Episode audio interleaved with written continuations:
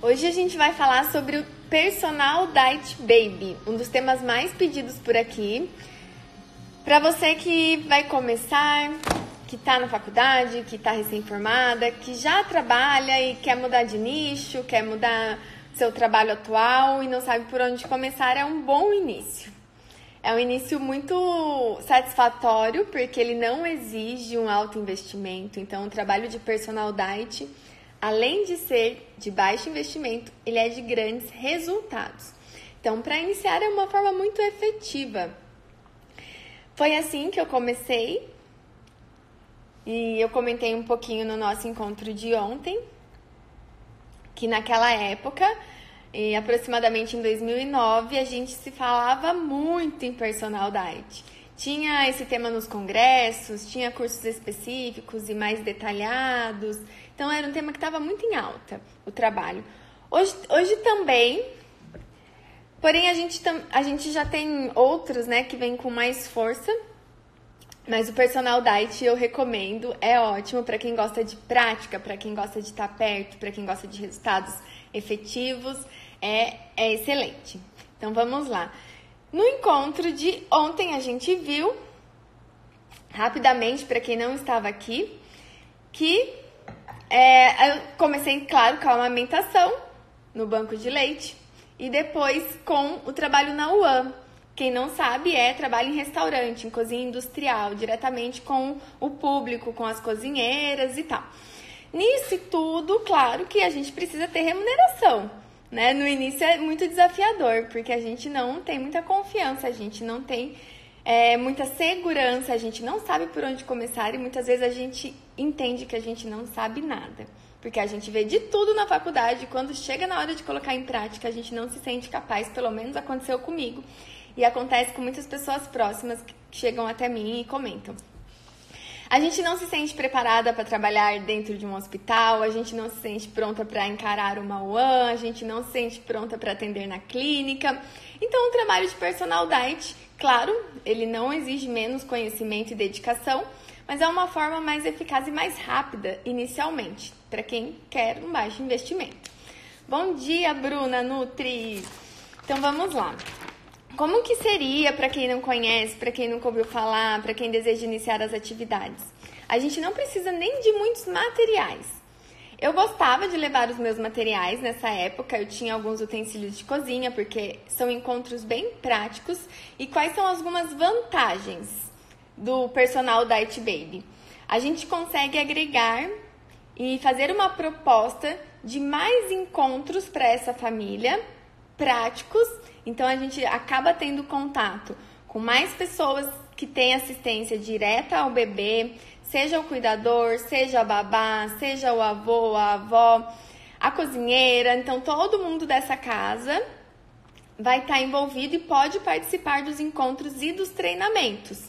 Por isso eu gosto muito. A gente tem essa eficiência inicial de estar ali na prática, mostrando como fazer. Agora eu vou detalhar um pouquinho das atividades que o personal diet faz no começo.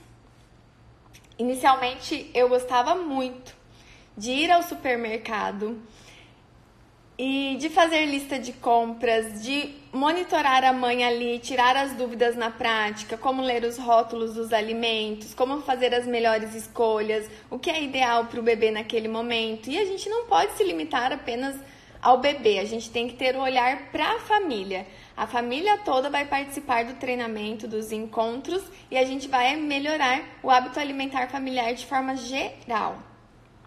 Então eu gostava muito, eu gostava demais desses encontros práticos. É, eu vou, não tenho certeza, dá para rodar, daqui a pouco eu vou mostrar aqui uma das minhas primeiras clientes, vou mostrar as imagens ilustrativas e como foi esse atendimento. Vou falar de uns erros também que eu cometi e que hoje a gente já sabe, já são mitos, né? Que quando a gente é recém-formada, a gente fica muito é, embasada nos protocolos, nas orientações e elas mudam. Elas mudam constantemente. Constantemente, né? Não é uma verdade absoluta tudo. Então, principalmente sobre amamentação naquela época que eu quero conversar com vocês. Durante esse período, eu sempre tive em mente que eu precisava me especializar nessa área. Porque é comum também a gente pensar que para eu ter o consultório cheio, para eu ser uma nutricionista conhecida ou ter um bom retorno financeiro, eu tenho que atender de tudo para ter muitos clientes. O que não é verdade. A gente precisa, em, na verdade, na maioria das áreas hoje, não só na nutrição, não só na área da saúde, mas em qualquer é, espaço hoje de trabalho, a gente precisa ter um nicho.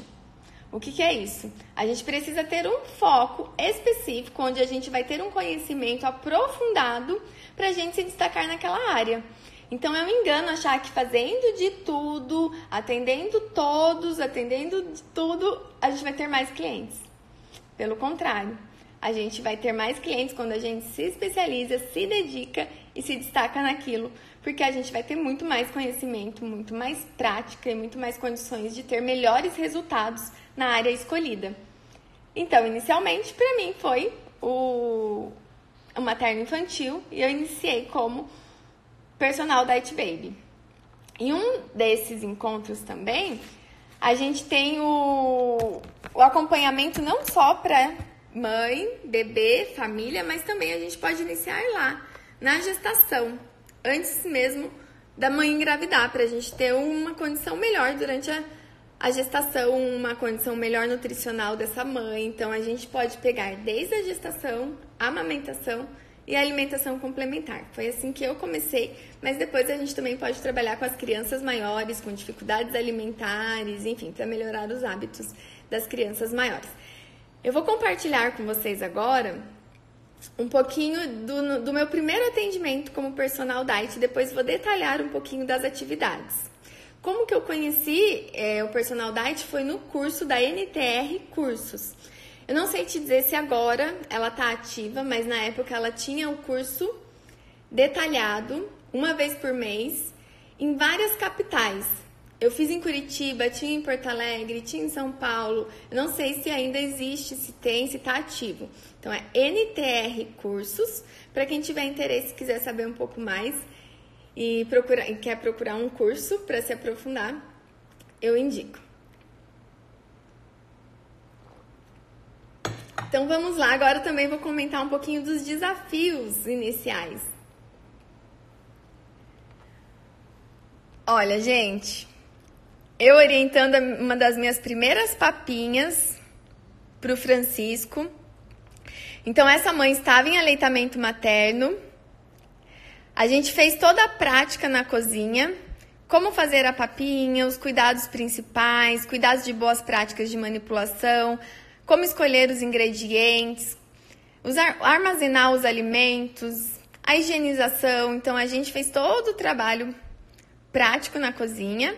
Naquela época, há 10 anos atrás, a gente já não amassava, não misturava os alimentos. Então já era tudo separadinho, levemente amassado.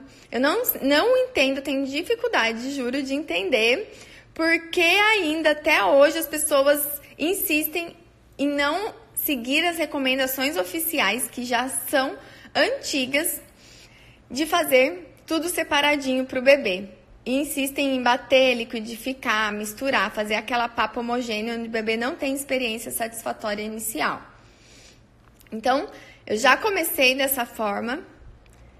E aí, nesse período, a gente rezava para o bebê comer, para o bebê ficar feliz, para o bebê abrir a boca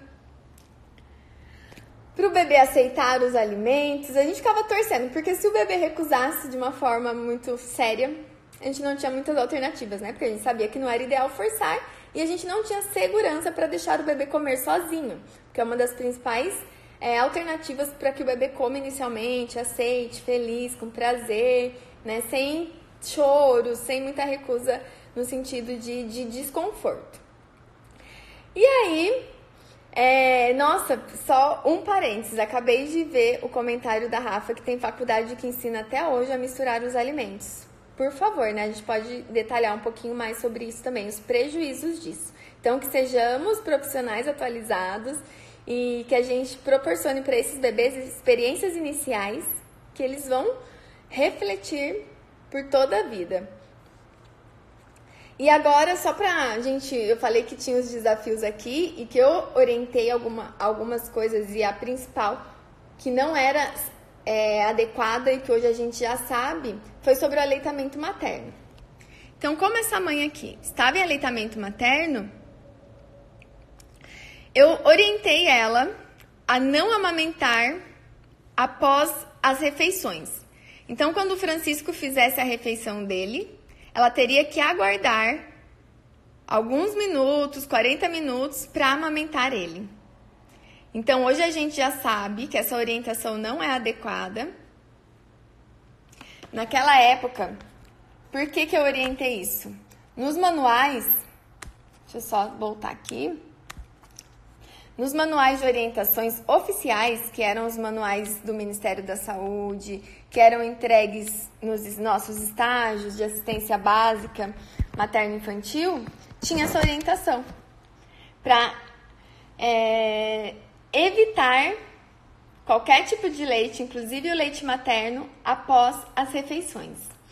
E hoje a gente sabe, né, e vocês também sabem que depois eu me aprofundei no aleitamento materno, me dediquei para amamentação, estudei, fui a fundo. E hoje a gente sabe que isso não é verdade. Todos os bebês em aleitamento materno podem e devem mamar antes de comer, depois de comer, não precisa esperar, isso é um grande mito. Quando a gente fala que o bebê não pode mamar depois de comer, a gente se refere aos outros leites ao leite de vaca. Isso também não é mais praticado, porque a gente precisa acolher esses bebês. Imagine, né, essa, essa competição, por que, que isso surgiu? É porque a quantidade de cálcio do leite atrapalha a absorção do ferro. Então, seria pelo cálcio e pelo ferro, que isso é real, acontece, essa competição entre esses nutrientes. Porém, não é em todas as refeições, tem que ter muito ferro na refeição. Às vezes o bebê nem comeu a proteína, nem estava com uma oferta de vegetais verdes escuros. Então não temos também que fazer tantas restrições nem para bebês não amamentados. E para bebês amamentados, a livre demanda permanece. Ele pode mamar depois que ele comer.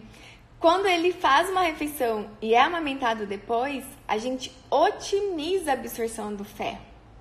Então, muito pelo contrário, ainda além de não atrapalhar, a gente otimiza a absorção do ferro e é um dos fatores principais da prevenção da anemia ferropriva. Então, essa mãe naquela época, né, há 10 anos atrás, foi orientada a não amamentar, porém, o instinto dela já dizia que sim.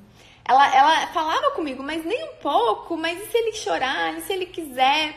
Então, no instinto dela, no instinto de mãe, no coração dela, isso já era possível. E eu tenho certeza aqui, torço para isso, para que ela tenha amamentado muito o bebê depois das papinhas, né? Que eu acredito que isso tenha acontecido. Mas depois, rapidamente, eu já entendi que não. Porém, infelizmente, até hoje, muitos profissionais continuam orientando dessa forma errada. Então, a gente não restringe aleitamento materno, a gente não restringe é, as mamadas após as refeições. Então vamos lá.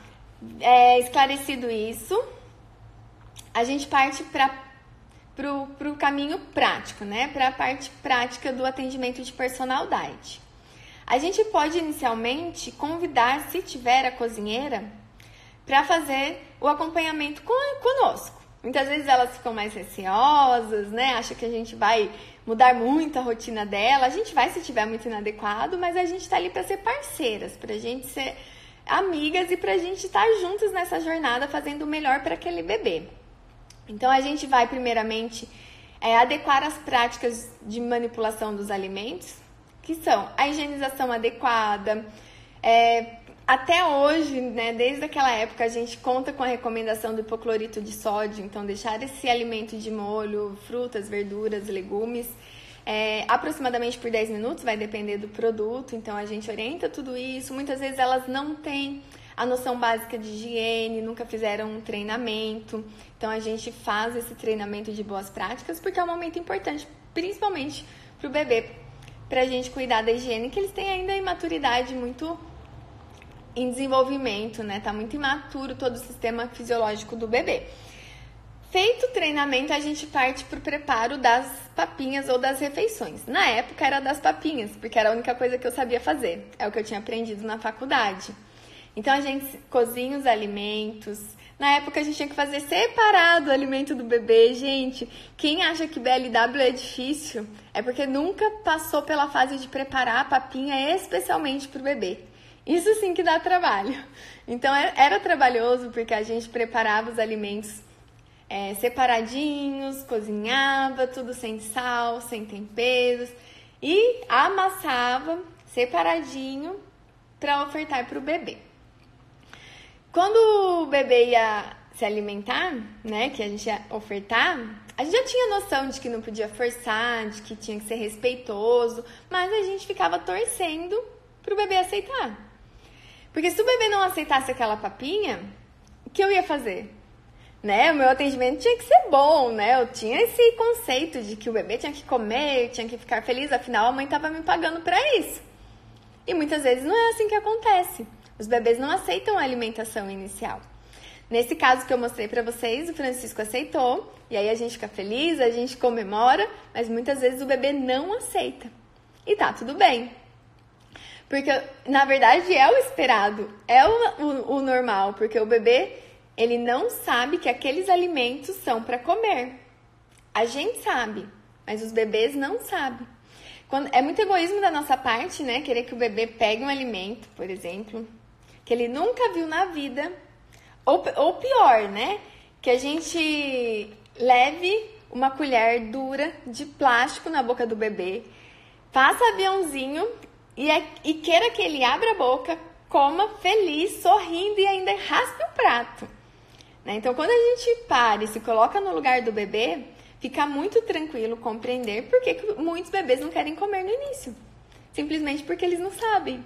A gente sabe, mas o bebê não sabe. Então, até que ele aprenda, pode levar um tempo. Então, por isso que a gente defende que o bebê explore, que ele pegue, que ele amasse, que ele jogue no cabelo, que ele faça tudo, porque isso é comer. Porque comer não se resume apenas a engolir, mas é ao processo amplo de aprendizagem, de aprendizado, onde o bebê começa inicialmente reconhecendo o alimento. Isso é muito respeitoso com o bebê. Quando a gente respeita esse processo, quando a gente entende que aos poucos, com muita alegria, com muito prazer, com muita autonomia, o bebê vai entendendo que aqueles alimentos são para comer. E aí, o bebê vai passar a mastigar e engolir, e isso vai ser uma consequência. E a gente está formando ali os hábitos alimentares ideais do bebê. Então, nesse momento, os bebês, alguns aceitavam, alguns não aceitavam, e quando não aceitavam, a gente ficava é, tentando, né, tranquilizar os pais. Ele não aceitou hoje, mas é porque ele estava com sono. Amanhã a gente tenta novamente. Não pode forçar. E a gente né, ia nessa, nessa prática, insistindo na papinha. Hoje, graças a Deus, a gente tem confiança, a gente tem liberdade e a gente vai ter um encontro amanhã com uma convidada muito especial que eu vou compartilhar com vocês como eu conheci o BLW. E foi com a minha convidada de amanhã, uma das primeiras pessoas com quem eu me empoderei, com quem eu esclareci minhas dúvidas, com quem eu me encorajei, com quem eu adquiri confiança, que eu vi os filhos crescendo, que eu vi as crianças praticando, que eu me empoderei com, em relação ao gag aos engasgos. Então ela é muito especial para mim. Já vou divulgar ela lá para vocês já já no perfil. É, e aí eu conto também com vocês para estarem aqui amanhã conosco, que vai ser um encontro lindo. E a gente vai detalhar o que é realmente o BLW e a essência do BLW, que hoje a gente conhece, que hoje a gente sabe, que hoje a gente acredita, mas que naquela época a gente nunca tinha ouvido falar. E aqui, fazendo um parênteses também, a minha mãe está comentando que ela ficava feliz quando eu raspava o prato. Gente, por favor, né? Não, não temos que incentivar essa prática. Os bebês não têm que raspar o prato. Eu sei que isso vem da nossa geração. Eu sei que muitos daqui foram criados dessa forma. Que a gente tem a ideia errada de que comer muito é sinal de saúde, que comendo muito a gente vai estar forte e resistente. E na verdade não é comendo muito, é comendo bem, é comendo ideal. Então o bebê não tem que raspar o prato, o bebê precisa comer o suficiente. Todos nós temos o instinto de fome e saciedade, todos nós. Porém, nós adultos já estamos com hábitos enraizados, com vários vícios alimentares e muitas vezes ocupados demais e a gente não para para perceber isso. Mas no bebê é muito puro. Então, quando a gente deixa o bebê conduzir, ele vai para o caminho certo, ele vai para o ideal, porque ele está no seu perfeito controle de, de instinto de fome e saciedade. Então, o bebê não come nem a mais e nem a menos, ele come o suficiente para ele. Muito pelo contrário, quando a gente tenta determinar, impor e fazer com que ele raspe o prato, que a gente caminha pelo não ideal. Então, não existe certo ou errado, a gente vai falar sobre muito sobre isso amanhã, de papinha, BLW e tal. Mas não há nada que me convença que o natural não seja o ideal. Então, quanto mais natural, quanto mais respeitoso, mais a gente caminha para o ideal.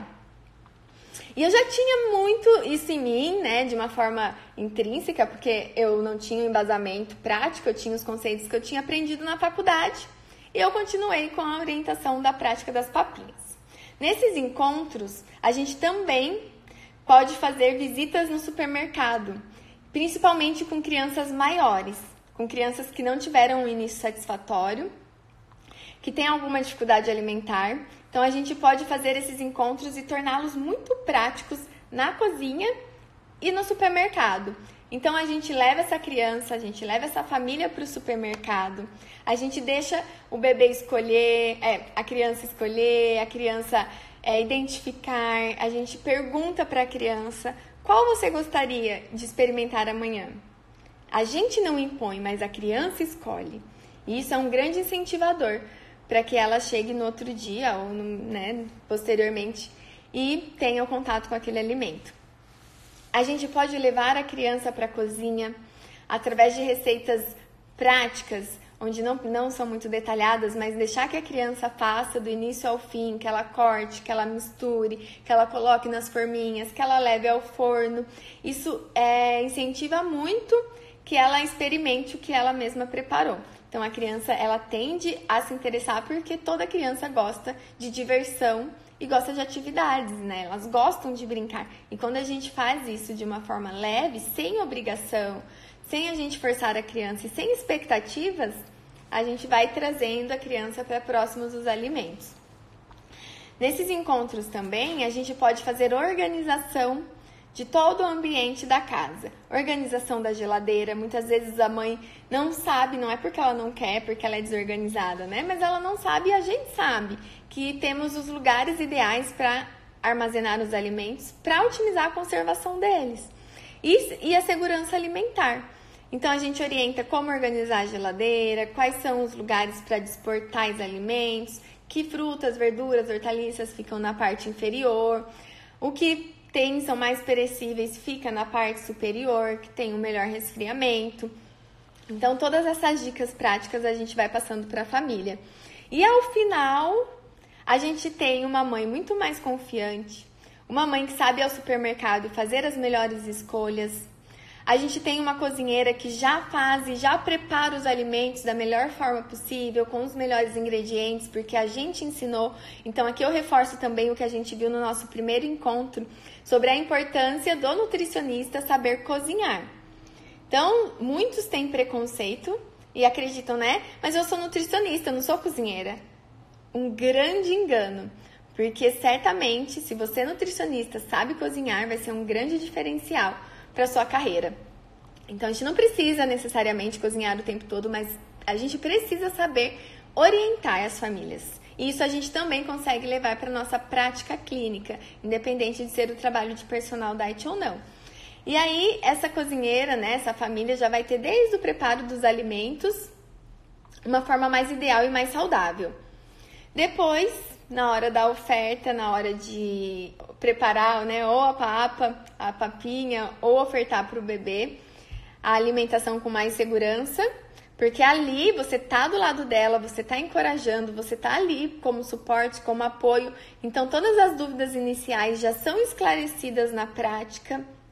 Então a recusa inicial, qualquer é, dúvida em relação ao preparo, ao corte Hoje a gente já sabe, né, do BLW, então a gente pode orientar em relação aos cortes seguros, como ofertar os alimentos que a gente deve evitar para os bebês, falar sobre os engasgos na prática, demonstrar a prática de REM para as mães e para as famílias, para elas ficarem seguras.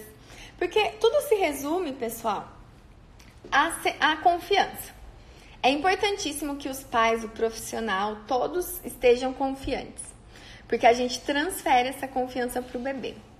De nada adianta a gente querer fazer uma alimentação complementar linda, maravilhosa, se a gente está ali tensa, é, querendo, esperando que o bebê coma, porque a gente transfere isso para o bebê, que responde também com insegurança e com ansiedade. Então a gente não deve ter esse, essa expectativa e, e transferir isso para o bebê. Contudo, né, feito o trabalho de personal diet para essa família, a gente pode propor o acompanhamento também. Então a gente não precisa terminar ali no primeiro momento. A gente pode depois espaçar os encontros, propor um encontro mensal, um encontro a cada três meses, para a gente acompanhar a evolução desse bebê. Ou então também a prática clínica da amamentação. Eu fazia inicialmente atendimento de manejo prático domiciliar. Agora a gente vai né, para o outro parâmetro do personal diet, que é a amamentação.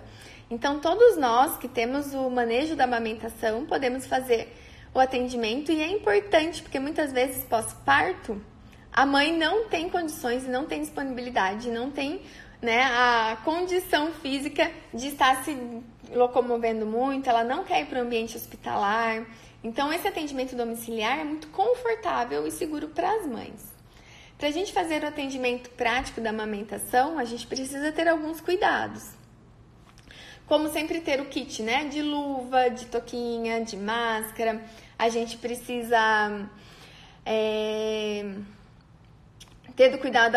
É, tô lendo aqui o um comentário, já respondo para vocês. A gente precisa ter o cuidado com a higiene, porque toda vez que a gente vai tocar na mãe, vai tocar no seio da mãe, a gente tem que estar seguras e protegidas para nós e para a mãe. Qualquer fissura, qualquer orifício na mama é uma grande porta de entrada e de bactérias que pode proporcionar ali uma infecção local. E aí, como que a gente faz e por que que a gente faz? Porque na amamentação a gente tem as complicações.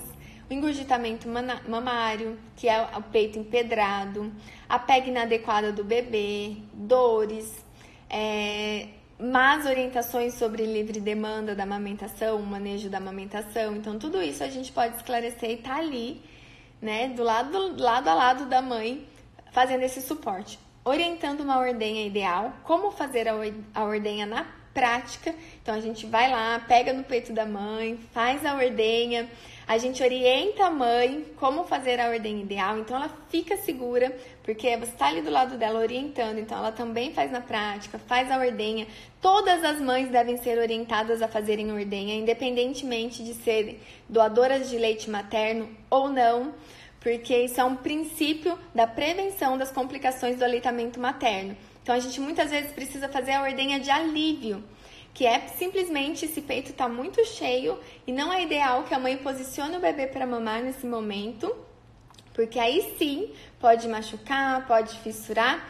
Então a gente faz uma ordenha de alívio e muitas mães não sabem disso e aí sofrem com as consequências, com as fissuras, com o sangramento.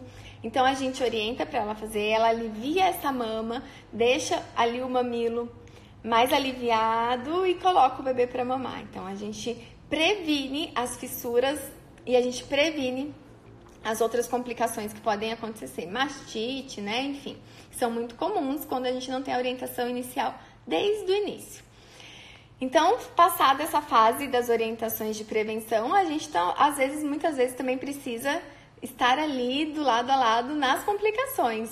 Quando o peito já está fissurado, quando já tem alguma mastite instalada e a gente tem que ter a orientação de um outro profissional que muitas vezes precisa entrar com medicação, mas ali no principal é como agora a gente restaurar essa mama.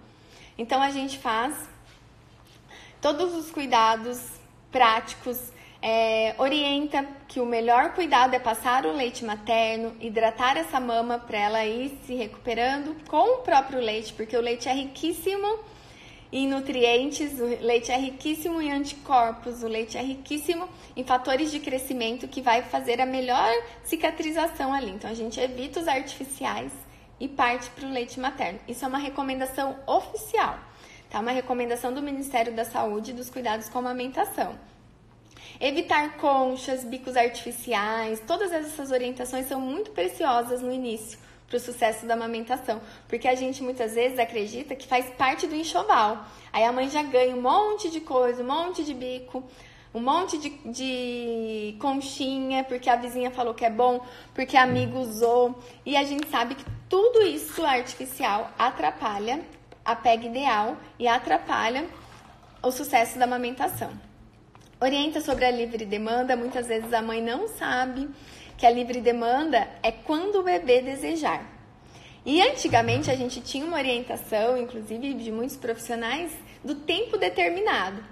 Então o bebê mama de duas em duas horas, o bebê mama por 15 e 15 minutos cada peito. Então a gente sabe que tudo isso caiu por terra. Como a gente vai determinar as mamadas de um bebê, sendo que cada bebê é único? Cada bebê tem uma necessidade específica. Alguns bebês necessitam de mais, outros de menos. O bebê não mama só por fome, o bebê também mama por sede, por aconchego, por necessidade de sucção que todos os bebês têm inicialmente. Então, tudo isso deve ser respeitado e a gente, no início, deve atender essa livre demanda do bebê que persegue por muito tempo. Sim, aí, é, enfim, né, para a gente ter o sucesso da amamentação, a gente tem que ter a livre demanda. Quando a gente começa a colocar regras, a gente interfere porque a produção de leite materno está diretamente relacionada com a livre demanda, porque o leite não é produzido simplesmente porque a mãe teve o neném. O leite é produzido por estímulos. A produção de leite acontece aqui, por sistema hormonal, né? Por ocitocina e prolactina. Então, a hipófise, que é o nosso emocional aqui, que é controlado pelo nosso emocional, garante a produção de leite. Então, para isso, o bebê precisa é, sugar, estimular. Então, quanto mais o bebê sugar, mais leite vai sair. Muitas mães também não sabem disso. Então, elas tentam no sentido, ah, eu não vou esgotar o meu peito, porque se eu tirar o leite não vai faltar pro meu bebê. Às vezes ela tá com a mama explodindo, né, com dor quase no engurgitamento sério e ela tem medo de esvaziar o peito porque tem medo de faltar para o bebê. E é o contrário.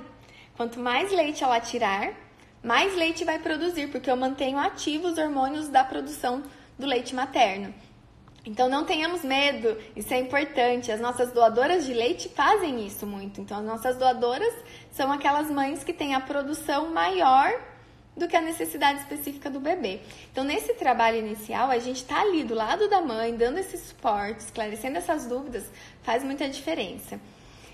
É, eu vou deixar aqui cinco minutinhos também para a gente responder as dúvidas. Não consegui ler e acompanhar aqui, mas eu vou rever. Então, também você pode deixar a sua dúvida aqui. A gente vai ter esse minutinho, esses minutinhos hoje para a gente esclarecer. Então, para a gente ter o sucesso, principalmente prolongado do leite materno, a gente tem que ter os cuidados iniciais. E claro que essa mãe, né, ela vai ter a oportunidade ali de ter a sua escolha, mas desde que seja uma escolha informada. Então é nosso dever, enquanto profissionais, independente da saúde, né? Na verdade, é um dever de todos apoiar, promover e proteger o aleitamento materno, porque o leite materno é o número um, é o principal alimento do mundo. E nós, como nutricionistas, precisamos apoiar e trabalhar com o melhor alimento do mundo, né? Nossa principal ferramenta de trabalho são os alimentos. E o número um, mais completo, é o leite materno. Muitas vezes ele fica ali esquecido. A gente fala de tantos alimentos e acaba esquecendo do leite materno. Então a gente precisa falar, apoiar e promover a amamentação. Então, Sempre que a gente tem e a gente deseja e a gente acredita, a gente tem essas condições, nada é limitante para a gente iniciar. Né? Então, a gente pode começar e deve começar, mesmo sem muitos recursos, no, quando a gente se forma, a gente não precisa ter muitos recursos, principalmente financeiro, porque a gente pode simplesmente pegar uma malinha, colocar ali alguns materiais e fazer o atendimento domiciliar como personal diet. No caso, personal diet baby, fazer essa assistência desde a gestação, alimentação complementar, aleitamento materno e alimentação complementar. Então foi assim que eu comecei. Eu gosto muito, até hoje eu não tenho mais muita disponibilidade de tempo porque exige deslocamento, né? Mas é uma forma efetiva, é uma forma que a gente consegue mais resultados, porque a gente tem a prática ali, então é, é muito eficiente. É legal o retorno financeiro, é legal porque você consegue propor um pacote de acompanhamento para essa família. Então, inicialmente você não precisa de vários clientes, que é um desafio, né? Com um cliente você consegue fazer ali um pacote, uma venda de mais encontros para esse paciente com resultados. E depois também a gente vai aprimorando e aí a gente vai definindo. Então, para a gente iniciar o nicho, a escolha da área que a gente quer seguir é muito importante. Se você está fazendo algo hoje que você não gosta muito, né? Foi uma das, das perguntas que eu recebi ontem, que eu até postei no direct nos stories, né, que eu recebi por direct, foi isso sobre como começar. Ela mora no interior e é concursada, então ela é insegura no sentido de deixar o seu trabalho fixo para seguir uma área que ela gosta e que ela acredita. Eu não deixaria de vez, tá? Eu não deixaria tudo rapidamente. Então, ao invés disso, eu começaria aos poucos, fazendo o aprimoramento, buscando conhecimento, me sentindo mais segura, né? Fazendo essa busca por essa parte específica que eu escolhi. E eu posso começar com esses atendimentos iniciais domiciliares, né? Posso divulgar com cartão, com redes sociais, enfim. E aí é uma cascata. Quando você faz um atendimento muito bom, quando você tem muitos resultados, você vai tendo outros clientes, porque as pessoas vão indicando. Agora a gente vai então, então se você vai começar, se você está começando, se você está nos desafios iniciais, é, e ou tá em algo que você não goste muito, calma, vai passar, né? Também foi assim para mim. Eu comentei nos nossos dois últimos encontros sobre é, o meu início, que foi em lugares que eu não gostava tanto, que foi os restaurantes, mas que eu fazia com muito amor e dedicação. E hoje eu carrego para minha prática clínica também os aprendizados práticos daquela época, do manejo prático das unidades ali de boas práticas dos restaurantes. Agora eu vou responder algumas dúvidas aqui.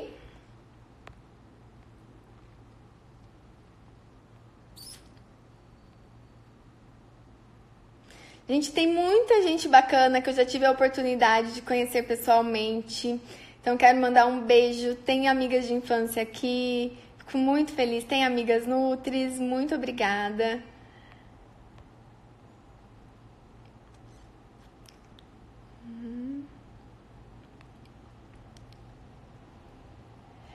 Tem mamãe dizendo que já começou a dar os alimentos separados para o bebê. Muito bom, muito importante, porque o bebê vai fazendo formação do paladar, vai identificando os alimentos. Eu acho que voltei muito lá em cima. Agora eu acho que eu cheguei nas dúvidas aqui. Tem pessoa que a Fer tá perguntando o valor para essa parte da alimentação complementar. Fer, eu posso te mandar a proposta de atendimento, me manda um direct Aí tem detalhado como funciona o atendimento nutricional. Quando a criança tem 10 meses e não come nada e já está na fono há dois meses e nada justifica. Gisele, como eu disse, é, é comum que o bebê demore para comer efetivamente. Então é esperado. Agora, até que ponto eu já vi bebês de 9 meses, já vi bebê até de 10 meses comendo ou come, não comendo ou comendo muito pouco, mas enquanto isso o bebê mama muito. Ou leite materno ou leite artificial, que é a principal fonte de nutrição do bebê, pelo menos até um ano. Agora, em, em casos específicos onde pode haver alguma dificuldade, sim, é orientado a avaliação de outro profissional para entender toda a parte fisiológica da mastigação, se, se exige algum tratamento específico, algum exercício específico, e você tá com a profissional certa, que é a fono, porém de longe, sem entender e sem acompanhar e sem avaliar, eu não consigo dar uma orientação muito melhor, né? O que eu posso dizer é que muitas crianças no começo não comem de forma natural, Porém, o coração de mãe sempre fala mais alto. Então, se você sentiu que precisava de uma avaliação mais específica, vai, leva até encontrar. Mas a leveza nesse início e a leveza e a confiança, é, não tentem não passar isso pro bebê. Eu sei que é difícil, né? Mas se a gente ficar reforçando o negativo, ficar reforçando que essa criança não come, ficar falando que essa criança não gosta, se a gente proporcionar esse ambiente negativo e reforçar isso, a gente só piora o quadro. Então, né, nos policiar, porque a gente não faz intencionalmente, né? Isso é é muito instintivo nosso, mas nos policiar para a gente não criar e não reforçar e não levar por muito tempo esse ambiente negativo, que possa estar acontecendo, eu também não sei. Eu sei que é muito comum acontecer também, né? A gente ficar falando para todo mundo, meu filho não come, essa criança não come, e aí ela não vai comer mesmo. Então, olhar para esse lado também.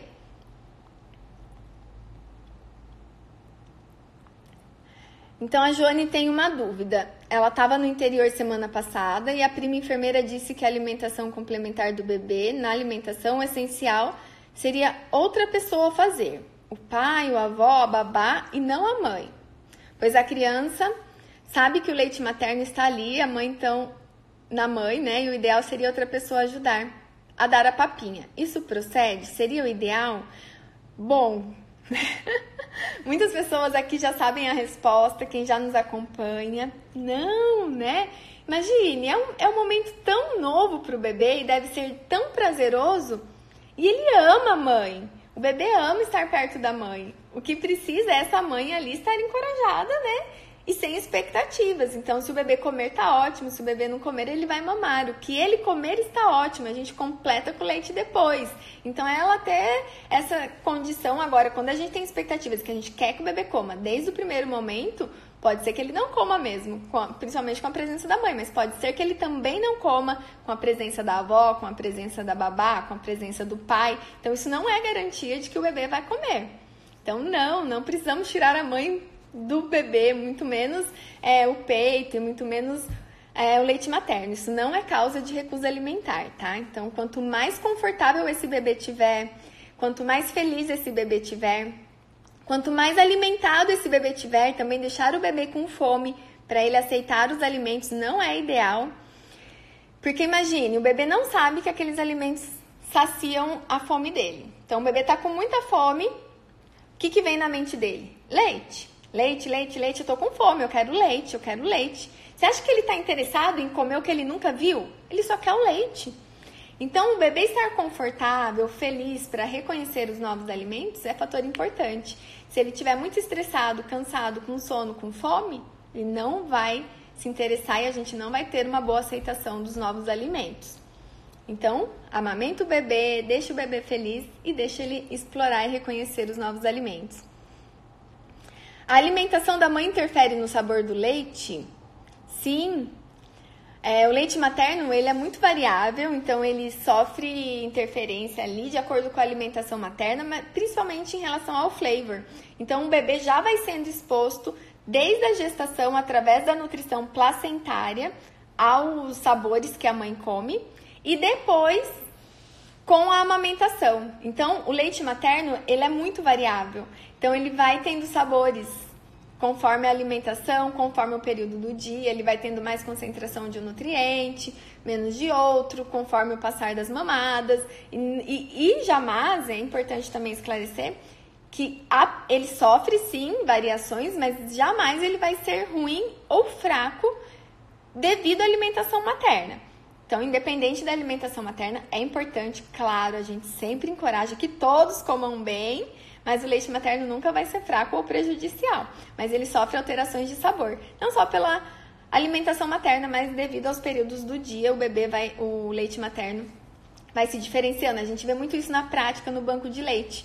Né? Os leites chegam uma, é, e muitas vezes mais gordo, mais amarelo, mais, enfim, de acordo com, com o período e com a alimentação. Então, isso também é importante para já ir formando o paladar variado do bebê. Porque um bebê amamentado, ele é exposto em diversos sabores ao longo do dia. O leite muda. Né? E o bebê que mama apenas um sabor durante o dia todo, isso também não é um fator que vai lá na frente ser determinante que esse bebê não vai comer. Mas é fato que se ele já é exposto a uma variação, ele vai ter mais predisposição para um paladar variado. A Kátia está dizendo que ela tem muita insegurança na prática, principalmente na amamentação. Preciso do conhecimento prático mesmo. É, Kátia, é, infelizmente nós, né, Nutris, nós não temos embasamento prático durante a faculdade. Nós não temos é, prática clínica da amamentação, que é um grande erro, porque a gente pode fazer muito por essa mãe na amamentação. Eu não tive na faculdade, eu não tive na pós-graduação, mas eu conquistei no trabalho voluntário. Então eu busquei isso através do trabalho voluntário, foi uma, foi uma das melhores experiências da minha vida. Foi ali que eu conquistei a confiança. Então vale muito a pena. Se você tem aí um, um tempo, uma disponibilidade, vai, busca, porque vale a pena. A gente pode fazer muito por essas famílias na amamentação, enquanto nutricionistas.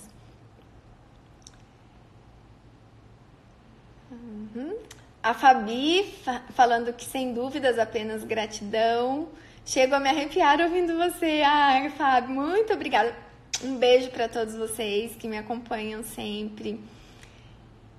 Uhum. Sim, posso mandar a proposta. Quem, quem desejar proposta de atendimento, proposta de, enfim, de outros cursos, pode me mandar no direct. Bebês podem ser privados de proteína animal? Sim, hoje, inclusive, já está nos manuais oficiais que é possível bebês serem vegetarianos, sem restrições, né? É, de forma muito saudável. Temos excelentes profissionais que apoiam, que orientam, que incentivam, que são vegetarianos, veganos. Então, os bebês podem sim ter um início de vida saudável. Você poderia mandar a proposta para mim também? Sim. Oi, Kátia, tudo bem? Minha bebê nasceu. À noite ela chega a mamar mais de uma hora. Será que estou produzindo insuficiente? Existe alimento que pode deixar o bebê com insônia? Uh, então a gente vai fechar com a dúvida da, da Suzane e vou só rapidamente esclarecer esse mito. E a gente encerra respondendo a dúvida da Suzane. É verdade que as mamadas noturnas causam, causam cáries? E eu adoro responder isso, né? Porque tem muitos profissionais que orientam a, o bebê desmamar à noite porque causa cárie dentária, né? Meu Deus, imagina sobre todos os benefícios da amamentação, do leite materno, de proteção, de anticorpos, essa mãe ser orientada a desmamar. E esse profissional que orienta o desmame noturno, principalmente no início, ele assume o risco de um desmame total. Né? A gente não tem, a gente não tem esse direito, e, principalmente por uma orientação inadequada e errônea. O leite materno não causa cárie, gente, repitam isso, tá? E, e se conscientizem disso, porque tem 90% das pessoas lá fora, lá fora acreditam que cárie de mamadeira é cárie de todos os leites, e não é. Leite materno tem fator bactericida, então além dele não promover cárie, ele protege. Ele não favorece a proliferação de micro-organismos. Então, a mãe pode amamentar à noite, porque imagine a mãe amamentar à noite várias vezes se o bebê acordar, principalmente no início, e aí ter que todas as vezes escovar o dente do bebê. E no... Gente, é insustentável, né? Vamos apoiar essas mães, vamos concordar que isso é insustentável e ainda por uma orientação errada. Então, não causa cárie. É, Suzane, é, eu acredito, né? Você já esteve no, com a gente, é seu primeiro bebê, então a gente tem essa expectativa, é, a gente tem a ideia, a gente tá muito cansada. Então, é, quando a gente faz esse parâmetro das mamadas noturnas, a gente tem que entender que inicialmente elas são fisiológicas. Então, alguns bebês mamam mais à noite, outros bebês mamam menos.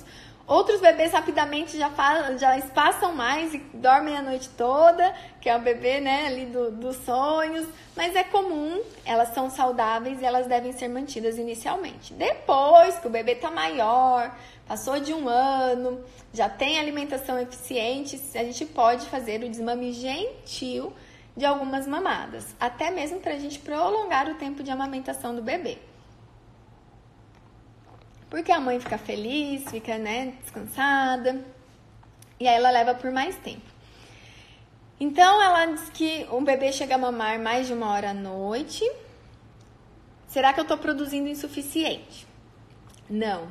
Né? Se você garante a livre demanda durante o dia, se você garante essa frequência de estímulos, Você não está produzindo o insuficiente. E o principal fator indicativo disso é você avaliar a hidratação do bebê e o ganho de peso do bebê. Não curva, tá, gente? Mas o ganho de peso. Se esse bebê tá saudável, tá sorridente, tá hidratado, se ele tá feliz, então você tá produzindo o suficiente, porque ele está se nutrindo o suficiente e está tendo desenvolvimento suficiente satisfatório. Então esse é o principal indicativo. E depois aqui, né, a gente acreditar, a gente garantir a boa pega, garantir a livre demanda e não ficar é, achando que a gente não está tendo a capacidade de nutrir nosso bebê, porque isso interfere e atrapalha muito na amamentação. A gente tem que estar tá feliz, tem que estar tá confiante. Não existe é, os alimentos que pode deixar o bebê com insônia é o excesso de cafeína, por exemplo, os alimentos que causam irritabilidade. Inclusive, é contraindicado o excesso de cafeína tanto na gestação quanto na amamentação. Então, a princípio seria esse. E alguns medicamentos que também são contraindicados na amamentação e o álcool. Então, apenas esses. Os outros alimentos saudáveis pode comer com muita tranquilidade. Nós não somos culpadas pelas cólicas dos bebês, pela insônia do bebê, né? Então isso é fisiológico. Eu posso disponibilizar para você um compilamento de artigos onde fala sobre o sono do bebê e sobre as mamadas noturnas. Então, que vai te dar um embasamento muito maior para você ficar tranquila e você também estando mais tranquila, você vai passar essa tranquilidade e segurança para o bebê e já já vocês vão conseguir conquistar esse equilíbrio onde vocês dois fiquem seguros, né? Porque esse ajuste inicial ele é muito esperado, é, ele é esperado, na verdade, né? Ele acontece até que vocês encontrem esse equilíbrio. Então, não tem nada de errado. Muitas vezes é, a gente se preocupa e a gente cansa, né? A gente fica cansada com as mamadas noturnas, mas o a gente precisa olhar a longo prazo e eu posso afirmar que vale muito a pena que vocês estão promovendo para os bebês agora, né, com a amamentação, são benefícios que ele vai levar para a vida toda.